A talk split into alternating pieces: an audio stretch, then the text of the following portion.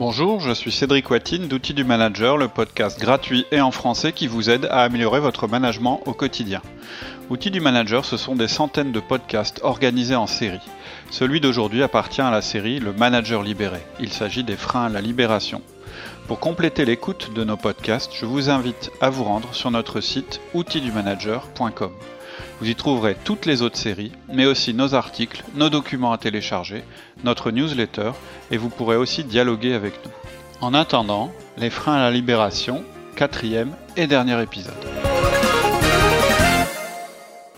Il y a une autre phrase qu'on entend souvent aussi, c'est euh, on ne travaille pas pour une entreprise, mais pour un patron. Bah oui, c'est un peu la même chose en fait. C'est une identification du patron à son entreprise. Sous-entendu, si je suis moins là dans le quotidien, en fait, les salariés seront plus motivés. Bah ouais, forcément, je suis pas là, ils vont pas être motivés. Hein. Donc, bon, si vous êtes un manager, c'est déjà c'est une faute professionnelle de parler comme ça. Si vous parlez comme ça à votre patron, il va être inquiet. En fait, c'est le complexe de la star. Ça veut dire que si vous partez, plus rien ne marche. Donc, imaginez les dégâts. Le jour où je me rends compte, moi, que j'ai un des managers qui parle comme ça, que je me rends compte que dans mes équipes, on me dit, bah, le jour où, où je suis pas là, bah, ça marche plus. Quand je suis en vacances, je suis appelé tout le temps. Euh, d'ailleurs, j'appelle tout le temps, etc. En général, un manager qui me dit ça, c'est un petit peu pour me montrer à quel point il est dédié à l'entreprise, à quel point il... Et je peux comprendre, hein, je veux dire, euh, ce sont des signes positifs. Mais j'ai aussi une petite lumière qui s'allume dans ma tête en disant, mais attends, euh, c'est hyper dangereux, un type comme ça. Ça veut dire que s'il lui arrive quelque chose, bah, la boîte est foutue où ça va être très compliqué de se redresser. Et ça veut dire aussi que si un jour je me fâche avec lui, parce que ça peut arriver, euh, il risque de se barrer avec toute son équipe, puisqu'en fait, euh, toute son équipe, en fait, euh, elle travaillerait que pour lui, elle travaillerait pas pour l'entreprise. Donc, je ferai tout pour me rendre indépendant d'une personne comme ça. Donc, si vous, et même si vous êtes chef d'entreprise, ça vaut. Si vous pensez que vos salariés travaillent pour un patron, c'est une erreur. Vos salariés, ils travaillent avant tout pour eux-mêmes. Ce qui les intéresse, c'est d'avoir un boulot intéressant. Et d'ailleurs, c'est ce genre d'employés que vous voulez, hein. des employés fidèles. J'ai fait une série d'articles hein, euh, sur le blog là-dessus, et on l'a repris dans la dernière newsletter ou celle d'avant, je ne sais plus, où j'explique pourquoi il vaut mieux avoir des employés fidèles que des employés retenus. Mmh. Mais des employés fidèles, c'est pas des gens qui vous adulent et qui sont là juste parce que vous êtes là et qui peuvent plus se passer de vous, etc.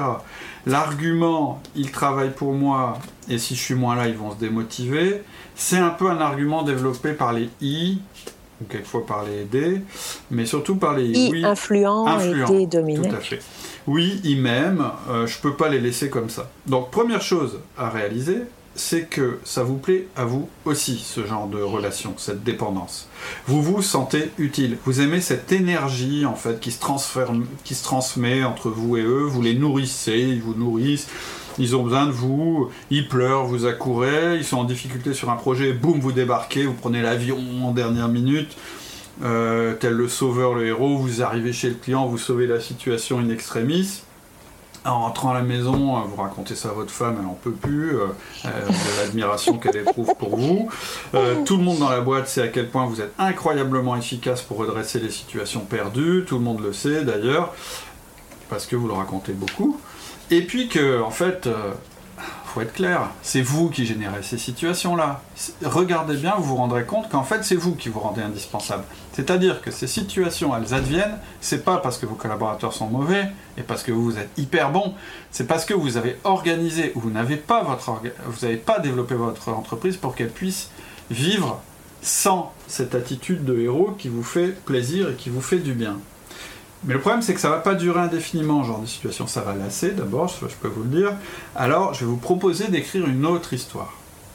Celle qui consiste à transformer ses collaborateurs en héros.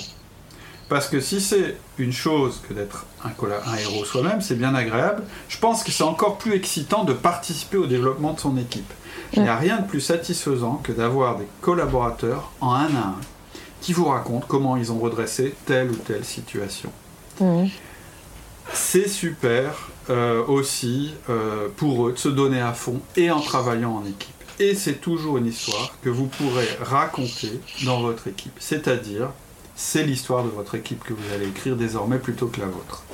C'est, vous allez pouvoir dire à vos gars les yeux dans les yeux, là, les mecs, vous m'épatez. Et vous allez voir leur regard s'allumer, voir dans, dans leurs yeux, en fait, la fierté que vous ressentez vous-même vis-à-vis d'eux. Donc, vous êtes un I, et je pense que ça, ça peut vous parler, c'est qu'à un moment, ça va vous lasser aussi d'être le héros, celui qui résout toutes les situations, etc. Je pense que vous pouvez tirer autant de satisfaction à transmettre ces choses-là et à laisser la place du héros à vos collaborateurs. Et surtout à votre équipe. C'est-à-dire que désormais, ce sera encore plus fort. C'est que vous allez construire une équipe imbattable. Et ça va rien vous enlever, parce que c'est vous l'auteur de cette construction. C'est cette équipe qui gagne et qui prend du plaisir dans l'aventure collective que vous menez avec elle. C'est vous qui l'avez développée. Vous êtes un influent, donc vous êtes aussi celui qui donnera comme argument que vous devez être là pour sentir les choses. C'est ce qu'on disait tout à l'heure. Mais en fait, là aussi vous allez les écouter. Ça fait partie de votre manière de les écouter. Vous allez les laisser être ce héros qui raconte comme il a bien résolu la situation. Et vous aurez un autre rôle. Vous allez arriver avec des informations qu'ils n'ont pas, parce que justement vous serez à un autre niveau de connaissance que Donc vous allez vous valoriser à leurs yeux de cette manière-là. On va en reparler dans la partie, mais qu'est-ce que je vais faire de tout ce temps gagné? Mais voilà, tout ce temps gagné, vous allez le consacrer à ça, à collecter des informations, etc., pour pouvoir leur apporter, pour pouvoir leur permettre d'être encore plus forts sur le terrain. Hmm. Oui, et puis il y a aussi une notion d'intensité et de charisme. Oui, alors je ne vais pas anticiper sur le podcast qu'on va faire sur le charisme. En fait, hein, ce podcast, en général, il est en train de vous montrer tout ce dont on va parler par la suite. Mais voilà, il y a un autre argument qui va parler, je pense, aux dominants et aux influents, c'est que personne n'est bon en permanence. Personne n'est en forme en permanence. Et moi, je pense que vos collaborateurs, ils ne veulent pas vous voir quand vous n'êtes pas à 100%. Hmm. Si vous êtes moins présent, vous serez plus intense. Pour les D, je dirais que c'est plus efficace. Vous aurez un impact plus puissant en mettant moins de moyens, mais pas tout le temps. Et pour les I, je dirais que ça va augmenter votre charisme. Votre énergie, elle va être positive et très forte parce qu'elle va être concentrée. Si vous êtes un I, vous avez des moments où vous êtes à fond, euh, machin, etc. Et vous avez des moments où vous n'êtes pas marrant du tout parce que vous êtes en recherche de reconnaissance, etc., etc. Vous avez des périodes de doute. Et ça, je veux dire, ça, ça n'intéresse pas vos collaborateurs. Donc en fait, vos collaborateurs, ils veulent vous voir quand votre énergie est forte et concentrée. Vos réunions, vos rencontres avec eux, si vous êtes moins là et, si vous êtes bien préparé, elles vont être beaucoup plus efficaces, beaucoup plus intéressantes pour tout le monde. Un peu, c'est un peu dire on ne peut pas courir un marathon à la vitesse d'un sprint. Vous allez vous épuiser. Vous ne pouvez pas être à fond tout le temps, ça n'existe pas. Et puis, euh, ça, moi, moi, ça me parle aussi, euh, euh, c'est que le risque, c'est que si vous êtes quelqu'un qui déborde tout le temps d'énergie, vous risquez de brûler vos, équipes. Hein. Moi, j'aime bien l'analogie qu'on fait entre le manager et le feu, en parlant de la pensée chinoise, c'est que le feu, en fait, ça doit éclairer et réchauffer, mais ça ne doit pas brûler. Et le problème, si vous êtes un I ou un D, c'est que vous avez beaucoup d'énergie, beaucoup d'exigence, et en étant en permanence au sein de la bataille, vous risquez d'épuiser tout le monde. Hmm. D'accord. Bon, mais alors après, qu'est-ce qu'on va faire avec tout le temps gagné? Alors, c'est pas le sujet du podcast. Hein. Le, sujet du podcast, c'est euh, de répondre aux freins que vous pouvez avoir par rapport à la libération. Donc, je vais pas être exhaustif, mais je vais quand même répondre à un dernier frein qui est la peur du vide. Hein. Quand euh, euh, on se pose cette question-là, c'est en fait, bah ouais, mais euh, ok, au secours, euh, je vais plus rien avoir à faire. Donc, si vous avez été habitué à passer 10 heures par jour et 6 jours par semaine dans votre boîte et avec vos équipes, vous avez sûrement peur de vous retrouver un peu désœuvré, voire de plus rien savoir, de, plus rien, de plus bien savoir qui vous êtes et à quoi vous servez. Alors, euh, vous n'êtes pas obligé de rejoindre l'outil du manager, hein, vous n'êtes pas obligé de faire ça pour passer votre temps libre, mais c'est une possibilité parce que, je vous le dis, si vous réussissez à vous libérer à ce point-là, vous nous intéressez. Donc il ne faut pas hésiter à nous contacter. mais, mais, plus sérieusement, la première chose, c'est de vous rendre compte que votre manière, de vous rendre compte, pardon, que votre manière de faire vous pourrit la vie. Vous êtes occupé en permanence, tous les soucis de vos collaborateurs sont aussi les vôtres, et votre cerveau est jamais au calme. Vous ne laissez jamais la place à des pensées plus long terme, plus calmes, plus utiles finalement. Euh, on en parle dans le podcast, encore une fois, sur la délégation pendant les vacances. On l'a évoqué. Vos pensées, en fait, les plus constructives, vous verrez, elles vont vous venir quand vous ne serez pas plongé dans le quotidien du travail. Et en fait, le temps que vous allez gagner va vous permettre de faire tout ce que vous vous plaignez de ne pas pouvoir faire actuellement.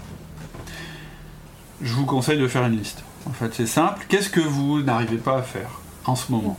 Alors, je pense que ça va pas être très compliqué. Moi, ce que j'entends souvent, c'est ah bah je fais pas assez de sport, je lis pas assez, je vois pas assez mes enfants, je vois pas assez ma femme ou mon mari, il faut que je retape le grenier, j'aimerais avoir une voiture à rénover, euh, ah, il y a cette association de pêche, je vois pas mes copains, etc., etc. Un petit peu tout le fantasme qu'on a de la retraite. Hmm. C'est quand même assez rigolo.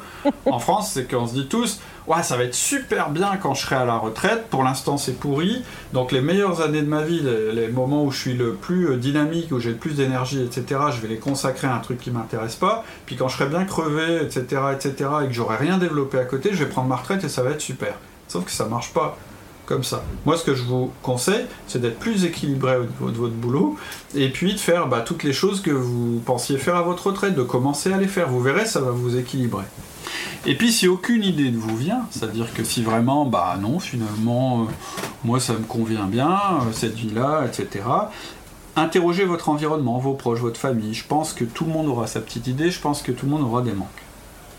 Mais il y a aussi des gens qui vont en profiter pour enrichir leur vie professionnelle de ce temps. Absolument. Et il n'y a rien de mal à ça. Euh, ce sont ceux qui vont décider de travailler sur leur entreprise et pas dans leur entreprise. C'est ce que je disais tout à l'heure.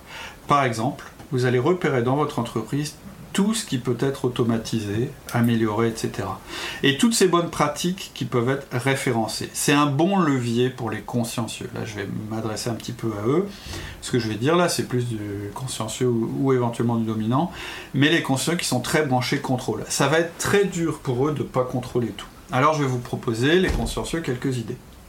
Comment pouvez-vous changer la structure de votre entreprise, l'organigramme en, somme, pour favoriser les prises de décision près du terrain, l'autonomie et l'amélioration continue? Qu'est-ce que vous pouvez changer dans le système tel qu'il est pour qu'il fonctionne mieux? Mais pour ça, il faut que vous arrêtiez, que vous reculiez et que vous regardiez votre organigramme, que vous vous rappelez qui sont vos clients, etc., que vous consultiez éventuellement vos collaborateurs, et c'est un gros travail, donc ça demande un petit peu de temps. Ensuite, autre axe, comment décrire l'expérience client idéale et faire en sorte qu'elle soit systématique? C'est-à-dire que qu'est-ce qu'ils aiment bien mes clients? Et qu'est-ce que je peux faire pour que ce processus soit reproductible à chaque fois?